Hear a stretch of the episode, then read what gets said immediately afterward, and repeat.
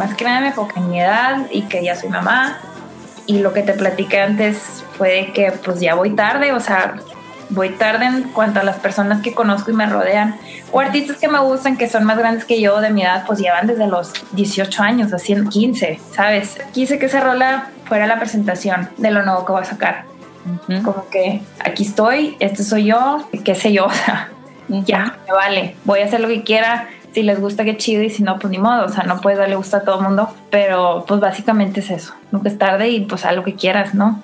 Mientras te haga feliz. Bienvenidos a Infusión. Yo soy Ani Priego, tengo el blog anabit.com y me gusta curiosear, conocer personas e historias que me hagan reflexionar. El blog, así como Infusión Podcast, existen porque creo que hay personas que, como yo, nos gusta sentir que se nos enchina la piel, que necesitamos de repente leer o escuchar ideas que nos inspiren otra vez. Aquí platico con creativos, emprendedores, líderes en impacto social y bienestar este podcast es el espacio para que todos los invitados compartan su experiencia de esa etapa en la que se estaban cocinando sus ideas, diluyendo los miedos y mezclándose el trabajo con su talento. Hoy tengo en este episodio a Priscila Orfanos. Ella es cantautora del sur de Texas, vive en Monterrey, México, hace ya muchos años, y es ahí donde ha ido desarrollando y profesionalizando su pasión, que es la música. Su sonido puede ser catalogado como pop alternativo. A mí desde que la escuché por primera vez me fascinó su voz, es todo mi estilo, es diferente, tiene folk, indie, pop, no sé. Siento que generalmente queremos etiquetar todas las cosas cuando es mejor a veces solo disfrutarlas. Así que acompáñame a conocer a Prix y gracias por estar en Infusión. Hola. Me encanta tu fondo. Cuando te veo en los, en los lives en Instagram, me encanta. Thank Oye, ¿cómo has estado? Muy bien, ¿y tú? También. Años de no hablar contigo. Años, años. Estoy demasiado contenta por este podcast porque estoy reconectando con gente que siempre he querido, o sea que perdí el contacto, pero he seguido en redes sociales y tú eres una de ellas y y me encanta poder platicar contigo y hacerte muchas preguntitas. Ay, qué padre. Qué padre que nos conectamos. Cuéntame de la arena, por favor, en noviembre, que está, la verdad, te veías toda una rockstar. Ay, no, pues estuve muy emocionada. Fue como pura adrenalina, la neta. Ya había tocado ahí antes Ajá. otros conciertos de Claxons, pero abriendo como de Lailas y no solo con mi proyecto, entonces estuvo, no sé, estuvo muy diferente, diferente energía y pues bruto, la pasé increíble. Hace cuenta que me subí al escenario y ya no supe de mí.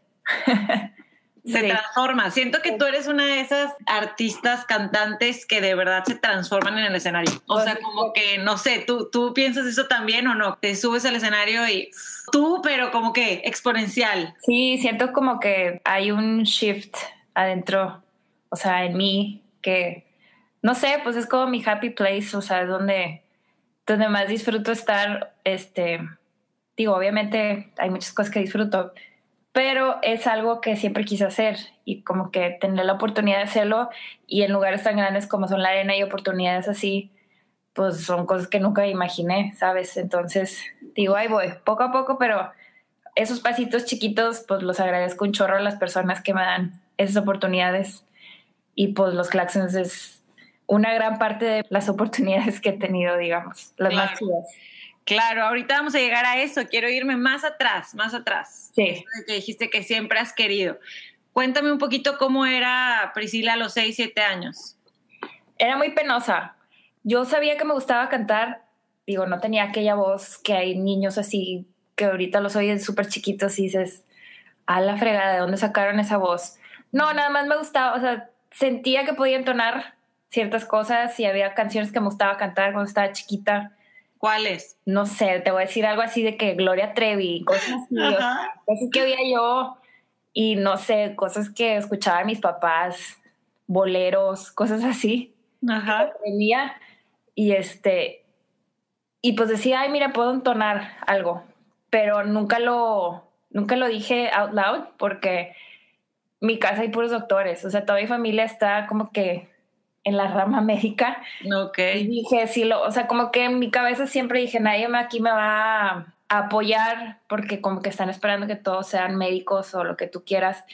Entonces siempre me dio pena y nunca me, nunca lo, canté en voz alta hasta ya como a los 15, o sea, porque tuve mucha pena toda mi vida. Y luego pensando malamente que no me iban a apoyar, pero al contrario, o sea, mis papás me apoyan demasiado. Entonces como que fue por eso. Entonces, no, hasta los 15 años lo dijiste y cómo fue, qué dijiste, o sea, ya llevabas, pues ya habías hecho mucho esa introspección y me imagino que es que todas las niñas cantan, ¿no? O sea, todas, yo me acuerdo perfecto. Sí, sí, sí, sí el no, este, pero cuando haces ese shift de decir, oye, no, si quiero decirle a mis papás que si quiero como que dedicarle más a esto. Eso ya se los dije un poco más grande, de hecho, pero cuando mis papás se enteraron que me gustaba, así literal, digo, cantaba nada más en mi cuarto en la regadera, un día mi mamá me descubrió cantando en la regadera y me tomó video. Me dijo, mijita, ¿por qué no me habías dicho? Y no sé qué, yo, pues no sé, porque pensé que no les iba a gustar o yo no sé, o sea, me imaginé mil cosas. Porque le gustó, o sea, le, sorprendió. O sea, porque digo, en mi casa no hay nadie músico, o sea, ni, ni un tío, no sé si hay un tío súper perdido, no hay nadie, o sea, en mi familia no. Entonces, este, entonces como que mi mamá estaba muy sorprendida porque no, no le dije. Y ya, pues bueno. Pero ya de más grande, ya sí les dije, o sea, yo creo que en carrera. O sea, me gustó mi carrera, pero no creas que, que fue mi más. juntas, colega. Sí, colegas. Me gustó, me divertí, pero no me di cuenta que no, no, o sea, no me quería dedicar a algo así totalmente de comunicación. O sea, me metí porque era la carrera más este, cercana a lo creativo, ¿no? Pero me di cuenta ahí que no quería dedicarme a la tele o a cosas así, que está súper padre porque sí disfruté varias clases, pero no era lo mío necesariamente. Y ya como que en Midlife Crisis de los 25 ya les dije a mis papás como que no, me quiero dedicar a ver cómo le hago a la música. Y pues así salió. Los, ¿Cómo empezabas? ¿Era, ¿Era más que nada canto, voz? ¿Y cuándo empezaste como a, tocar instrumentos? Bueno, el piano desde chiquita estuve, estuve en clases de piano, que yo creo que ahí es donde me despertó, que eso sí se los agradezco a mis papás, por ejemplo, porque me metieron a clases de piano desde los siete, creo, siete años. Y eso creo que, y teníamos recitales dos veces al año y me, este, aprendí a leer la música. Y yo creo que de ahí eso me abrió la cabeza a que pues, quiero algún día poder hacer una canción mía, poder escribir, poder cantarla. Entonces, eso sí, gracias a ellos, como que me, me abrió la cabeza totalmente a ese mundo de poder crear Ok, ok. Entonces, las clases de piano sí fueron desde, desde chica y fue algo que le hicieron, que hicieron igual con tus hermanos o fue porque tú lo pediste o cómo? Metieron a mis, tengo tres hermanos y nos metieron a mí y a mis dos hermanos chicos. Mi hermano grande no quiso y dice que, que después se arrepintió demasiado, que porque no lo presionaron más, pero fuimos mis tres, mis dos hermanos chicos y yo. Y este, de hecho, uno de mis hermanos chicos sí tiene un talento así de súper oído, de, de, sacar cualquier rola así en la guitarra. Entonces, como que, pues está él en él, pero él ya es doctor también. Entonces, está él y lo, pero yo sí dije, no, o sea, no me veo en una oficina, no me veo en un hospital, no, o sea, no. O sea, necesitaba de alguna manera dedicarme a algo que yo hiciera, crear yo algo. Ok, pero nunca antes de los 25 habías realmente compuesto algo, hecho la conexión de que voy a sentarme y componer algo, piano, letra, ok. Sí, no, de hecho, o sea, yo voy tarde en esto, porque la gente que, la gente que conozco a mi alrededor, o sea, ellos, pues digo, y te conozco ya muchos chavitos, o sea, que podría ser mamá de cualquiera de ellos. Ellos van, o sea, ellos están empezando es que hay uno que conozco que su mamá tiene casi mi edad, o sea, entonces es como que ahí es ala. Ajá. Entonces, voy, voy viendo cómo los chavitos ahorita van empezando sus bandas y van haciendo sus cosas y la gente que me rodea y que tiene mi edad ya tienen mucho tiempo en esto o tienen veintitantos años. Entonces, como que así empezar bien, bien yo, empecé a los 30. No, okay. mucha gente empieza a los 30, empiezan mucho antes. Ajá. Platicaba justo ayer en, una, en otra entrevista, Prix, con este, un amigo que estudié con él también, bueno, él merca, pero estábamos en tronco común y luego lo vi en agencias de publicidad, y es comic book artist, ¿ok? Ah, padre, sí. Y se fue, estudió merca también, no había, no sabía ni por dónde darle, y luego ya después se fue tres años a estudiar Estados Unidos, este, específicamente lo que quería, pero platicábamos justo de esto, de de cómo nos tocó una generación diferente, cómo no teníamos, ahorita los chavitos pues ya en YouTube, luego, luego graban algo, luego, luego la gente sabe lo que hacen. Si les da pena con sus papás, se meten al cuarto y lo graban y los ve gente desconocida. Claro. Es otra generación, es completamente otra cosa y, lo estás reflejando también en la música, ¿no? Sí. Em, tienen, ya más facilidad de hacer, como tú dices, o sea, un niño que le da pena, pues se va a su cuarto y lo graba. Y hay muchas cositas para grabar. Tienes un iPhone, lo grabas en tu iPhone. Tienes, o sea, el YouTube. Tienes demasiado alcance ya a la gente creativa a realmente sacar algo o hacerlo.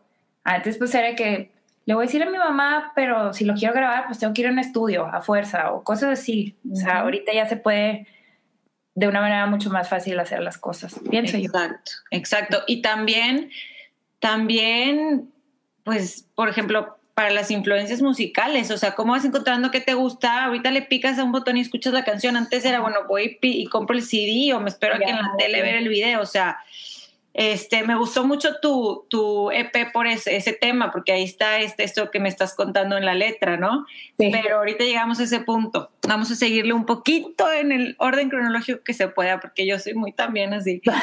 Pero entonces, dices que empiezas a los 30 años, pero porque yo me acuerdo que tocabas en el torero que, o que cantabas, que te subías a cantar, algo así. Sí, sí, o sea, eran cosas que pon tú que yo hacía, o sea, era algo que me gustaba mucho, pero no estaba como que ahí haciéndolo. Eran de que pues en la fiesta, de que súbete a cantar, pero muy en mi cabeza era que, pero sí lo quiero hacer un día, o sea, sí lo quiero hacer, no es nada más por diversión o, o hobby, no, no sé. Entonces, sí, durante, la, carrera ya hacías un poco de, de gigs, o sea, ya estaba, como ya lo, ya lo habías expresado, ya te sentías más en confianza de hacer mínimo ese tipo de, sí, sí. de subirte al escenario. Sí. Entonces, como que ya entré al Festival de la Canción en el TEC y pues ahí, o sea, poco a poco como que me fui acercando más al saber que sí lo quería hacer pero te digo, pues me tardé mucho tiempo. Ok, ok. Yo, yo creo que nunca es tarde. Yo soy la que creo que nunca es tarde. este, y bueno, ¿qué influencias musicales tenías tú en ese entonces? O sea, como que, ¿qué, ¿por qué te inclinabas o qué escuchabas? Yo tengo muy grabado y siempre digo que mi año favorito de, o sea, tengo muchos años de música que me gustan, pero de que viví yo, siempre digo que el, 1995 fue así como que el año que me marcó, porque ese año salió eh, Jagged Little Pill de Alanis. Mm, claro. todo por siempre cambió algo en mí. Dije, quiero ser ella, o sea, quiero ser esa vieja. O sea, Eso es, ella es otra que le pasa lo que a ti siento, o sea, en el escenario, ¿no? Entonces me encantó, o sea, como que singer-songwriters así de los noventas, este, Alanis Morissette, Sarah McLaughlin, este, pues todavía no, no sé si conoces el Lilith Fair, no. Es, un festival de los noventas que hizo Sarah McLaughlin de puras morras, singer-songwriters y está bruto. Hay DVDs súper chidos. Ok, los voy a buscar. Sí, esa onda, dije, yo lo quiero hacer un día. Necesito aprender la guitarra, necesito aprender a escribir, necesito, pues necesito echarle más ganas, o sea, no puedo estar nada más esperando. Pero como que de chiquita y luego pues en español también algo, está, algo que me cambió mucho también fue Shakira, ¿no? Cuando empezó sus inicios, porque ahorita te puedo decir que no. Cuando salió Pies Descalzos ese disco también fue de que, ¿quién es ella? O sea, no, así. Ese tipo de morras son las que me, me influenciaron así como que eso es lo que yo quiero hacer. Y que todas tienen un común denominador de ser cantautoras, ¿no? Ajá. De, cantar, escribir y, y pues eh, también tocar sus canciones. Sí. Entonces, ¿qué pasos das, Prix? ¿Qué pasos empiezas a dar para llegar a, a, esta meta de querer de ser como ellas? Entré a clase de guitarra, me acuerdo, cuando estaba todavía en la prepa, pero no fue muy buen maestro, la neta. Entonces, como que me desesperé mucho y me salí. y ya no le seguí. Y luego entrando a carrera, me metí a clases con Flippy, el de Jumbo. Excelente maestro, excelente maestro. Y ya estuve un rato con él y otra vez por cuestiones de tiempo y carrera y que todo ese rollo, ya sabes, ya no, tampoco ya no le seguí, pero esas clases que me dio él, el tiempo que me las dio, me sirvieron mucho. Digo, y me falta mucho para aprender muchísimo. Estoy muy lejos de ser este, buena en, en la guitarra, o sea, me sé cosas básicas y puedo usarlo como un instrumento para componer, pero no, no me considero buena en la guitarra ni nada. Dije, necesito, no siempre voy a tener un piano, necesito aprender la guitarra. Ok, desde antes eras fan de ir a festivales, ir a conciertos y así, me imagino. Sí, sí, sí, siempre. Y dime, en esa época, ¿cuál fue tu mejor concierto? Pues cuando estaba chiquita, obviamente que todavía no podía ir a ningún lado sola en conciertos y así. Siempre íbamos al concierto de Luis Miguel, que siempre fue de mis top así de chiquita lo máximo. Y yo creo que hasta ya grande en carrera. Fui a conciertos ya que yo escogí que me podía ir sola. Este, aquí iba, cuando empezó Kinky, iba a los conciertos de Kinky. Este, Jumbo, lo, en prepa fue que mi máximo.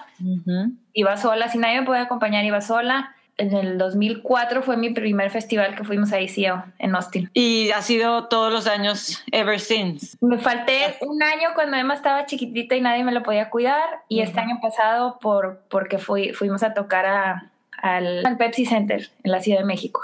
Entonces fue muy buena razón para faltar. Platícame, empiezas entonces ya conociendo, usando estas herramientas ya para poder componer, empiezas a escribir tus canciones. Sí. Ok, ya, ya las tengo. ¿Qué sigue? ¿Qué busco? ¿Cómo las comparto? ¿Dónde puedo tocar? ¿O dónde las puedo grabar? ¿Qué, ¿Cuál es el siguiente paso? ¿Cuál es el siguiente paso? Pues tengo, hay muchas canciones que tengo sin terminar porque pues saco muchas ideas, pero tengo la mala costumbre de a veces no acabarlas. Entonces las que sí logro acabar, tengo, pues tengo el beneficio de tener a Mauricio a mi lado, que es mi productor. O sea, hasta ahorita ha sido mi único productor y ya voy a empezar a buscar como que necesito salirme de mi zona de confort y no nada más trabajar con él. Mauricio, vamos a aclarar, Mauricio Sánchez, guitarrista de los Claxons y tu esposo. Sí. Ahorita llegamos a esa historia romántica. Sí. Entonces tengo esa comodidad de que, bueno, cuando él tiene tiempo, ¿verdad? Porque siempre está ocupadísimo, de enseñarle una idea a mis canciones y ya, o sea, me ayuda a acabarla o me dice cámbiala aquí, cámbiala acá y pues me la produce, ¿no? Entonces, eso es cuando hago una rola o la empiezo, eso es mi, como mi go-to, ¿no?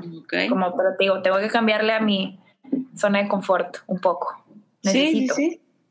Sí, sí, Digo, es que cuando lo tienes ahí y hay tanta confianza, que es algo también que yo creo que, que se busca mucho, ¿no? Que confías en él. Y bueno, ¿por qué no entramos ya a eso? ¿Cuándo conoces a, a Mauricio? Digo, me interesa no por el tema romántico en sí, sino por el tema musical, ¿no? De, cómo, cómo se han complementado y cómo son una familia y unos papás este, muy divertidos. Y, y ahora sí, para Emma, ahora sí le toca vivir una familia rodeada de música, ¿no? A diferencia de ti. Sí, totalmente, rodeadísima. Este, pues de hecho lo conocí en el Festival de la Canción del TEC, que fue en el 2002, que vinieron unos amigos míos que tenía de Tijuana y me enseñaron como que el flyer de que, mira, le tienes que entrar, morra, y no sé qué, y yo, pues no, yo no, o sea, ahí todavía de cuenta, por ejemplo, ahí yo todavía no podía escribir una canción mía, mucho menos presentarla si es que la tuviera. Entonces uno de mis mejores amigos me dijo, yo tengo un primo, este, te voy a presentar a mi primo, él escribe canciones, no sé qué, y bla, bla, bla. Y este, este, este amigo me presenta a Sánchez, ¿te cuenta? Y él nos hizo la rola para ese festival, la tocamos y ganamos mejor canción pop o no sé qué rollo. Y ya, desde ahí nos empezamos a ser súper amigos, súper amigos y él me invitaba al torero y ese tipo de cosas. Y luego pues ya, es cuando nos juntamos románticamente. Ok. desde, ahí fue el inicio de conocernos. Ok, el torero era un bar, eh, platícanos del torero, a ver. Ah, era un bar padrísimo. Yo lo extraño mucho porque era un barecito chiquititito, pero el dueño era súper amigo de nosotros y pues ponía, ponía música y videos súper chidos y pues siempre había toquines de puros amigos, se subían todos a cantar y a tocar, o sea, toda, ahí es donde conocía pues a la mayoría de mis amigos, pero a muchos músicos también. Entonces como que ver eso para mí era algo nuevo, ¿no? Este, yo vengo de McAllen, entonces como que movimiento musical en McAllen no, no existió. Yo, al menos yo no lo viví. Entonces como que llegar a, a ver ese mundo al que siempre quise estar, ¿no? De ver gente música cantando sus rolas o cantando covers, lo que tú quieras, pero haciendo música, pues para mí fue como que un mundo, este, dije, de aquí soy, ¿no? Has hecho trabajos colaborativos, ¿no? Tuviste un dueto con Fer Casillas, ¿verdad? Para las de Lailas. ¿Cómo surge? Eso surgió, pues nos juntábamos, de hecho, para cantar covers y tocarlos en el Nachos. Pues de ahí surgió la idea, entonces fue como que, pues, güey, vamos a, vamos a hacer nuestras canciones y también con el respaldo y el apoyo de Mauricio fue que, pues, pónganse a escribir, pónganse a escribir las dos. Él hizo el disco, los produjo, este, lo grabamos, también estuvimos en fechas con los Claxons y también tuvimos oportunidades muy grandes y todo, pero yo creo que si llegamos a un punto donde necesitar encontrarnos cada, quien, porque somos muy diferentes estilos, muy diferentes, vamos a tener que hacerlo separadas. Entonces como que así fue y aparte ella se fue a vivir a la Ciudad de México, entonces como que todo se acomodó de manera correcta. Ok. Por eso fue, pero fue una escuela muy grande para las dos, ¿no? Platícame un poquito de cómo vas encontrando ese estilo y cómo fue tu camino como para encontrarlo. Pues me considero un estilo, hasta ahorita, un estilo folk. Yo creo que ese es, así me podría definir hasta ahorita la gente. Como he dicho últimamente, así a gente con la que platico, es que no me quiero casar ahorita con un género. Por ejemplo, mi EP pasado que saqué en inglés, esto es folk. Pero esto que estamos empezando a grabar y va a ser completamente en español, lo que lo quiero hacer más alternativo. O sea, no, no quiero estar como que seguir en la misma línea de un género o de un estilo, sino lo que me salga.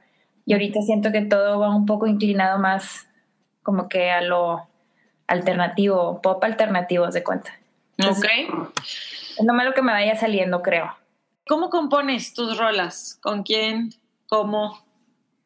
¿Con quién? Todavía, y es una mala costumbre porque es una muy buena costumbre, la gente que lo hace, siempre les digo qué buena costumbre tienen de juntarse a componer con otras personas porque es muy buen ejercicio y pues no sé, o sea, siento que es un beneficio para dos personas o cinco o las personas que colaboren.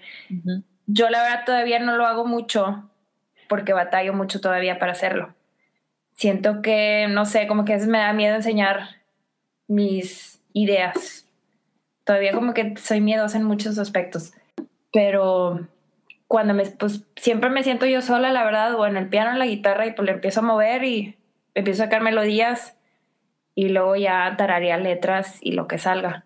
Pero para mí es un proceso muy lento. Hay gente que, como Mauricio, que se sienta y ya, ya sé que una rola y lo es un hit, o sea, yo no. yo me tardo mucho, me tardo mucho y soy muy indecisa y le tengo miedo a lo que estoy diciendo y cambio muchas cosas y así. Pero hasta ahorita ese es mi proceso, pero también son cosas que tengo que cambiar y quiero cambiar de sentarme con otras personas a colaborar. Hacerlo colaborativo. ¿Y cómo hiciste este último EP de qué sé yo? Platícame que me encantó y no me lo podía sacar de la cabeza y ah. te pedí tenerlo como en el podcast, este, para entrada y salida del podcast. Y luego ya que se me contagió la, canción y luego escuchando y, les, y yo, no, claro, esto está súper deep, o sea, esto es, estás como en poquito expresando todo, todo lo, que, lo que traes, ¿no? Sí. Pues te digo, fue como la onda de, de, más que nada me enfoqué como, te digo, en la edad, en mi edad y que ya soy mamá y todo este rollo y lo que te platiqué antes fue de que pues ya voy tarde, o sea, voy tarde en cuanto a las personas que conozco y me rodean, o artistas que me gustan, que son más grandes que yo de mi edad, pues llevan desde los 18 años, así 15, ¿sabes? Entonces fue como que, pues yo no, o sea, entonces tienes que llegar a, dije, tengo que llegar al momento de que pues me vale y que eso no me detenga. Y como ahorita te digo, es la primera rola de mi, lo, lo, que va a ser lo mío en español como solista, porque pues de la isla está en español, pero era un conjunto como que de cierta manera quise que esa rola fuera la presentación de lo nuevo que voy a sacar. Como que aquí estoy, este soy yo y pues esto, o sea, como que, qué sé yo, o sea, ya, me vale, voy a hacer lo que quiera, si les gusta, qué chido, y si no, pues ni modo, o sea, no puedes darle gusto a todo el mundo, pero pues básicamente es eso, así como que nunca es tarde y según yo, nunca es tarde y pues haz lo que quieras, ¿no? Mientras te haga feliz. Claro, no, no según tú, nunca es tarde para, para lograr tus metas, para alcanzar tus sueños, y llegar, no importa cuándo. Y también es una gran ventaja la edad en, en, cuanto a muchísimas cosas y madurez y colmillo, y no quiere decir que seamos los más maduros del mundo, claro que no, pero, pero siento yo que también es un gran beneficio tener más experiencia. Y dime algo, ¿a dónde quieres llegar, Prix? ¿Cómo, cómo te ves tú en, en unos añitos? Pues me veo, espero seguir haciendo esto y así como de mis metas más grandes o de mis sueños más grandes es con si algún día llegar a, a tocar un festival súper chido. Ya lo he hecho, pero en pues te ponen, y no, no, o sea, obviamente no es queja, pero te ponen los horarios súper temprano y, o sea, son espacios que está chido este, este, hacerlo. Pero, por ejemplo, pues mi festival favorito es ACL. Entonces, como que en un futuro me quiero ver ahí, en algún escenario este, importante. Todos son importantes, pero como que es una de mis metas más grandes. No necesariamente me veo llenando una arena, cosas así. Realmente no creo que vaya yo por ahí. Más que nada, me interesan los festivales, me interesan, este, no sé, venues chiquitos importantes y con que la gente cante mis rolas. O sea, el día, el día que yo oiga la raza cantando, el público, una canción en conjunto, yo creo que iba a ser como que un momento así irreal. Esos son, como que siento que sí tengo metas a lo largo, pero como que siento que me tengo que ir por pasitos. Y esa es ahorita una de las, de las más como que tengo fijas. Muy bien, muy bien, me gusta. Cuéntame con quién, con quién has colaborado. También Jumbo te ha invitado a, tocar. Jumbo me invitó a tocar en su disco en vivo, que desde cuenta sacaron todas sus rolas, pero en versión acústica. Y pues para mí fue un súper honor porque digo, Jumbo este, fue un, es una de mis bandas favoritas, pero en el momento que sacaron el primer disco que fue Restaurant, fue uno de los discos que también cambió mi vida, ¿no? Y me obsesioné a los 18 años con ese disco y cuando vino, Clemente y me, invitó, pues casi creo que me desmayo, ¿no? Y estar ahí en ese momento con todos ellos, digo, ya llevo muchos años que los conozco y me llevo súper bien con ellos y, y pues es gente que admiro mucho, ¿no? Entonces que me hayan invitado y estar ahí sentada este, en ese disco fue como que, wow, fue un, un súper honor y había momentos que no podía creer que estaba ahí sentada. Estuvo súper chido. Increíble. ¿A dónde te fuiste en diciembre? ¿Dónde estuviste? Eh, sí, nos fuimos en noviembre a Canadá. Es un proyecto que me invita Gerardo Gámez, que se llama Mind Cinema, hace muchísimos años, yo creo que más de 10. Me invitó que estaba haciendo ese proyecto con un amigo de él y que necesitaban, querían una chava este, en la voz. Y ya empezamos ese proyecto, pero hace años. Nada más que he ido cambiando como de género, ¿no? Ahorita ya, ya creo que ya encontramos el, el género que es, que es, un pop electrónico.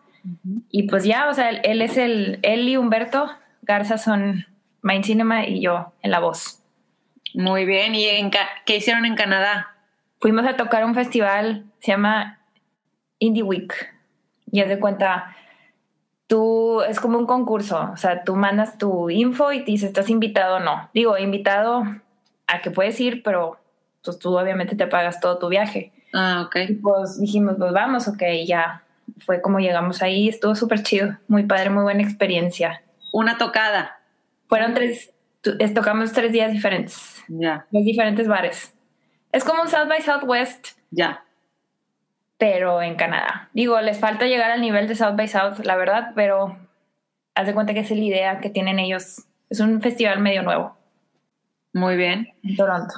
Oye, me faltó después de que de grabar el EP ya me contaste un poquito el, significado de la canción, pero luego para hacer el video, ¿cómo, qué, buscaste, qué hiciste? Porque siento yo, te lo, ya te lo dije, que es el más, yo que te conozco, como que siento que te vi ahí, o sea, eres tú, por, tipo, por fin dije, está, o sea, Priscila desenvuelta con, este, en todos los aspectos, y vi que era el mismo director también. Sí, sí. Entonces dije, bueno, la dirección no es, es más lo que tú traes y el, el momento en tu vida en el que estás y obviamente la canción. Pues él es un, es un amigo mío, muy amigo mío, que se llama Marcelo Quiñones, que se llama Bert of the Noise, así se pone. este, súper talentoso, fotógrafo y, y filmmaker. Entonces, desde que, desde que lo conocí, le dije, tengo que colaborar contigo en esto porque me gusta mucho tu estilo. Y siento que nos encontramos muy bien a leernos bien nuestras ideas y cosas. Y ya es el tercer video. No, porque también nos ha hecho videos de Main Cinema. Dos, creo. Este, sí, nos ha hecho dos siento que empatamos muy bien en cuanto a ideas y todo lo que está en nuestras cabezas. Y esta vez dijo, me sugirió él, ¿por qué no lo hacemos en 8 milímetros? Y yo, ah, pues me enseñó sus otros videos en 8 milímetros y yo, me parece tu idea. Entonces, fue como que así él me dijo, en este video quiero que hagas lo que quieras. Me dijo, baila lo que quieras, este, corre, camina, lo que tú quieras. Entonces, como que ahí, por ahí fue el, el rollo que igual y eso es lo que tú ajá, lo que se ve. Sí. ¿Cómo cambia tu vida también? Te pregunto esto porque es un tema que, que, siento que del que se está empezando a hablar y deberíamos de hablar más de esto. Te casas con Mauricio, estás en un punto en el que como mujeres necesitamos sentirnos realizadas, necesitamos, eh, como tú dices, tengo que escribir más, quiero cantar más, quiero pues tener yo también mis proyectos. ¿En qué momento dices, ok, ¿Es una decisión tener, tener un hijo o cómo fue para ustedes? Porque pues ya sabemos las dos el gran compromiso y la gran responsabilidad que es, ¿no? Claro. Fue algo que siempre quisimos los dos, o sea, de antes de casarnos siempre fue que sí, o sea, bueno, más yo. Te voy a decir, Mauricio siempre le dice que él hasta que obviamente vio a Emma fue que algo en él fue un clic. Pero yo siempre he sabido que he querido ser mamá. O sea, no, no existía una duda en mi cabeza.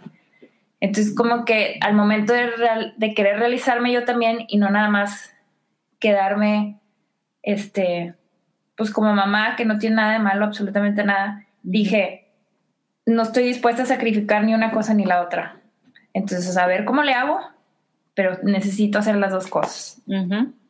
Y pues digo, y que es un challenge, sí es, porque a veces no encuentro tiempo para ensayar, para lo que tú quieras este, salir de viaje a veces, digo, no es como que tengo muchas fechas fuera, pero sí representa un, pues, saber qué hago con Emma mientras me voy, ¿sabes? Cuando nomás te puedes ir tú sin tener claro. dependiendo de ti. Claro, claro. Pero sí, o sea, siempre supe que no, no iba a sacrificar ni la carrera, ni obviamente el ser mamá. Y por eso puedes puedes hacer las dos cosas y planeas tu familia y dices, ok, con esto puedo hacer las dos cosas, ¿no? Ya, claro. Este... Y claro que ayuda que mi esposo hace lo mismo, ¿no? O sea, claro. ayuda muchísimo. Entonces ya, pues ahí nos vamos acomodando y organizando de la mejor manera, como mejor se pueda. Y pues ser más feliz. Pues claro, no, se ve, se ve.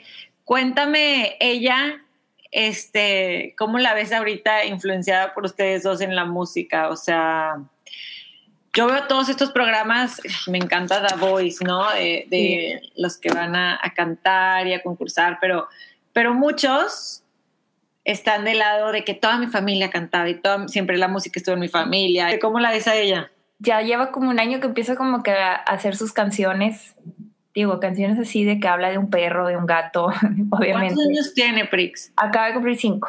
Ok. Entonces ya desde hace mucho le vimos así como que quiere hacerlo, dice que va a tener una banda, dice, o sea, como que habla de eso, ¿no? O sea, y nos ve y dice que va a tocar en la arena y dice que va a tener muchos shows y cosas así, o sea, ella lo, lo ya lo está viendo en su cabeza. Aunque pase, pues quién sabe, digo, igual de grande ya le interesan otras cosas, pero ahorita está, le fascina y le fascina subirse al escenario y no tiene pena de nada, o sea, le vale.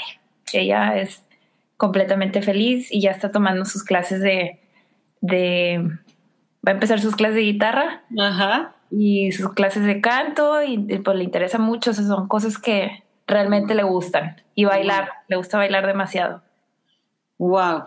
Sí, o sea, sin duda, no hay duda que ese es su, su rollo y que lo trae.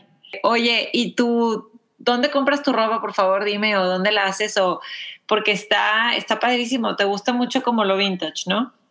Sí, me encanta lo, vintage, pero básicamente, pues la verdad, compro en todas partes. O sea, online me gusta mucho este, este comprar online. Asos es mi, yo creo, mi tienda favorita online. Y ahorita me gusta, bueno, llevo mucho tiempo que me gustan mucho, muchos diseñadores mexicanos.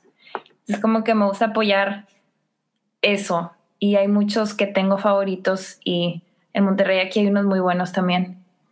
Y no sé, como que me gusta buscar así diseñadores y, y cuando la puedo comprar, porque obviamente hay cosas que, que no me alcanzan, pero así, así me gusta. Me gusta buscar ropa chida.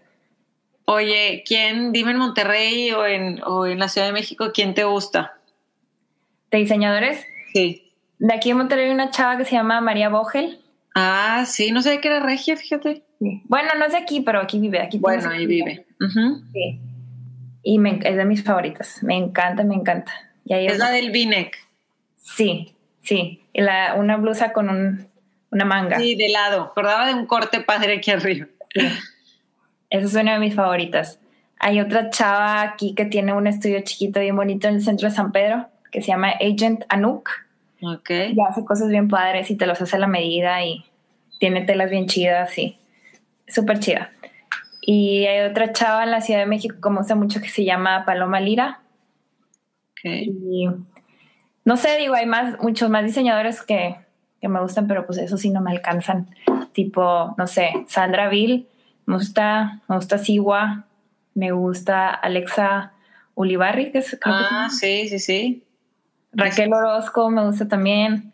No sé, hay demasiados que digo, este, quiero todo, pero no, no, pues no puedo. Sí, sí, sí. No, pero cool. Esos que dijiste también eh, no los conocía en. Después te paso todos.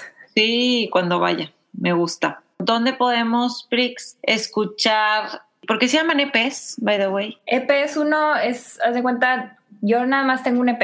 Ajá. Que es, el, que tengo en inglés, que es este, que se llama All I Have, que son las canciones folk. Okay. folk.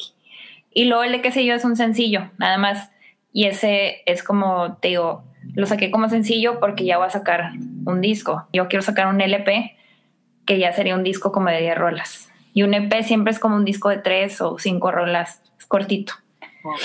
Y ya un long play es ya el disco entero. Ok, ok, ok. ¿Y cuándo crees que podamos escuchar más ya el, el, el LP o, o, más rolas pues de esta, después de qué sé yo? Esperemos que así como que el disco entero, pues yo creo que igual hasta verano. Y todo está en Spotify y iTunes, Spotify, Deezer, no sé qué más hay para todo eso. Me gusta. ¿Y recomendación, local tip en Monterrey? Recomendación. Sí, del lugar, restaurante, tienda, algo que ya ah, está, este, voy, algo que tú frecuentes. El agua fría, que vayan todos en Monterrey al agua fría. A ver, platícanos qué es. Es un foro que se dedica a darle espacio y plataforma a, pues, a pura música original. No hay bandas de covers, no hay todo esto que ves en los antros de Monterrey ni bares. Es todo eso enfocado en darle espacio a la gente que tiene sus bandas y que quieren venir a presentar, están o sea, bandas locales o bandas de donde tú quieras, que se vengan aquí a presentar al agua fría y tienen esa plataforma. Y esa es la parte de arriba, que es el foro, y la parte de abajo, pues es un bar súper padre. Y siempre hay música súper chida. Y entonces, buenos drinks, hay cena deliciosa. Entonces. Muy bien, muy bien. ¿Tú tocas de repente? He tocado en el agua fría, sí, dos veces. Digo varias, pero con mi proyecto, así bien, bien, como presentación de mi proyecto, dos. Pero he, participado en, en otras fechas así de... Me junté con otras dos amigas y fue como una noche acústica, de que cada quien toque sus rolas, pero en acústico. Con Mauricio me hemos tocado dos veces. Mauricio presentó su disco en diciembre. Sí, sí, Luis, escuché ya varias canciones. Está muy, muy padre. Felicidades. claro. Creo que sí le escribí. Y ahí, pues, hice coros con él. Cosas así, digo. Muy, cosas muy padres. Pero está muy chido. Qué padre, ojalá cuando vaya me doy la vuelta. ¿Cómo le hace la gente para, para presentarse en Agua Fría? Le pueden mandar el mensaje directo en Instagram al DM o mucha gente me, se pone en contacto conmigo también. Perfecto, Prix. Oye, me encantó platicar contigo. Ah, igual. Te deseo lo mejor en este Gracias. De verdad que me dio muy buena vibra. Este va a ser un buen año para ti. Gracias. Y, Gracias. y gracias por prestarnos tu canción para por favor. La vida me toma y me traga en suspiros largos, fríos y amargos.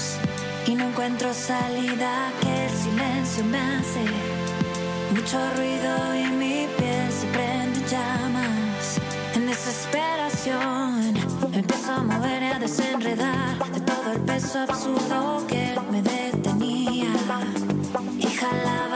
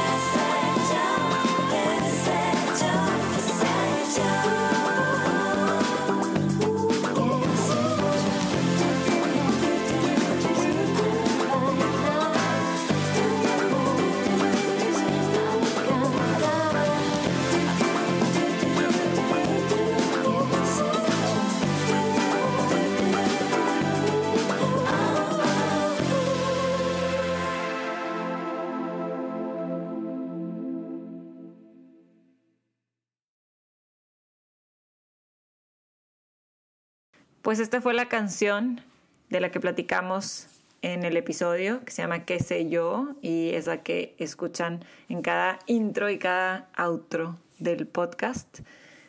La buena noticia es que este episodio lo había grabado hace unos meses y en este ratito, bueno, de hecho a principios de año, y en estos meses Priscila ha estado grabando su, su disco, su E- LP, como lo llaman, porque ya me sentí muy señora diciéndole disco. Su LP sale en agosto-septiembre, lo grabó en dos estudios, uno llamado el Townhouse, en donde trabajó con Memo Martínez como productor, y el otro es el Cielo Estudio, en donde trabajó con Mauricio Sánchez. Así que ya quiero, ya quiero escuchar estas canciones. Son ocho canciones, tengo entendido. Y bueno, sigan a Prixen en Instagram y en, y en redes, porque de repente pone ahí, se pone a tocar acústico muy, muy padre. Así que no se olviden de ponerle subscribe en Spotify, en iTunes y a seguirlo en Instagram como arroba infusión podcast. Y compártanlo también para que más gente escuche estas conversaciones. Gracias.